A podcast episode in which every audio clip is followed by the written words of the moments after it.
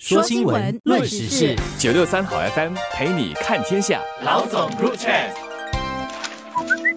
各位听众，大家好，我是新民日报的朱志伟。大家好，我是联合早报的郭丽娟。因为在冠病疫情期间的默默付出，有超过十万人、一千个团体获颁冠病坚韧奖。哈利马总统星期天在应对冠病国家奖章的颁奖典礼上，颁奖给了其中五类奖章的得主，共有超过一百人及四百五十个团体。总统也在脸书贴文说：“史无前例的冠病疫情考验了我们作为一个社会的能耐。尽管困难重重，许多新加坡人做出贡献，勇敢并不倦地应对疫情带来的每一个新挑战，让我们变得更坚强。”而李总理和夫人也出席了颁奖礼，他也在脸书贴文说：“通过许多个人和团体的团结精神、不懈努力及无私的奉献，新加坡人才能渡过难关，避免发生重大的灾难。”那现在往回头看那一段关闭疫情的日子，尤其是两个月的阻断措施期间，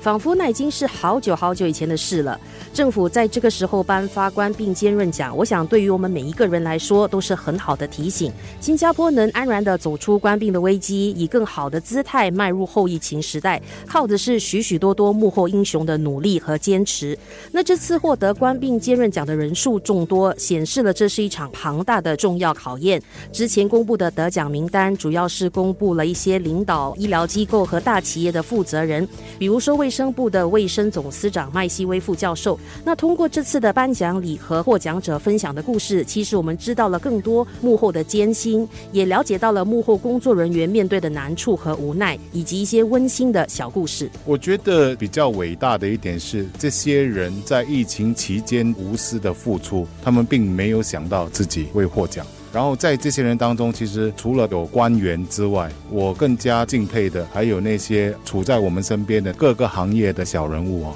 我蛮敬佩的，就是昨天的《新民日报》就有报道，有两个青年在疫情期间，尤其在阻断措施，看到那些小贩。尤其是老年的摊贩，完全不懂得怎么用平台接收打包的生意，所以特地设立了一个这样的平台，帮助他们维持生计。而这段时间内，其实他们还贴钱，有的还帮忙他们送美食到那些家庭里面。摊贩对于这两个青年的做法非常赞赏，有的还认了他们作为干儿子。我这边想要特别提一下这两个青年，一个叫做戴张凯，另外一个叫做林煌，他们也获得了总统的表扬状。政策方面，政府其实在今年三月就发布了新加坡应对冠病的白皮书，总结我们的抗疫经验和日后应对危机时所要采取的措施。那新加坡有效的将医院作为抵抗病毒的单一防御，重视和提高国人的疫苗接种率，以及决定何时重新开放这样的谨慎决定。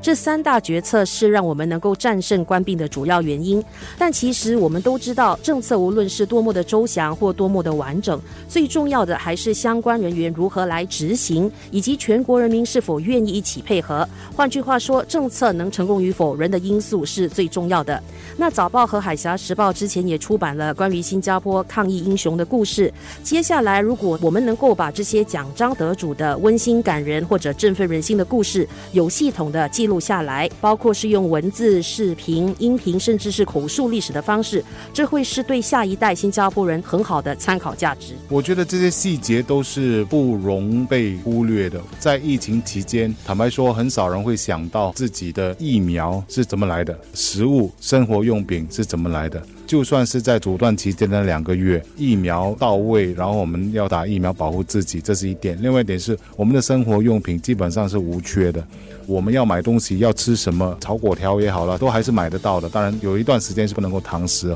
而这些东西啊，都不是理所当然的。我需要强调一遍，这些东西都不是理所当然的，而是有一群幕后的英雄。比如说，你需要了解那个供应链，食物的材料从哪里来，然后要怎么样的送到各个摊位那里。你还要留意到，全岛各地都要开设打疫苗的中心，你要动员护士、医生，当然还有送餐员这些，包括每一天必须要上班的公共交通的那些人员，这些人的付出，我觉得都值得提上一笔，为我们这整个疫情写上一个比较完整的篇章。在读到这些幕后工作人员的故事时，其实我联想到一个月前，国家发展部长李志深到瑞士出席圣加伦的国际研讨会时的一段视频。他当时就谈到政府是如何秉持信念，与各界一同携手应对官病危机。他说话时眼睛稍微泛着泪光，有点要哽咽，就是谈到如何与福利机构和收容所一起加强防疫，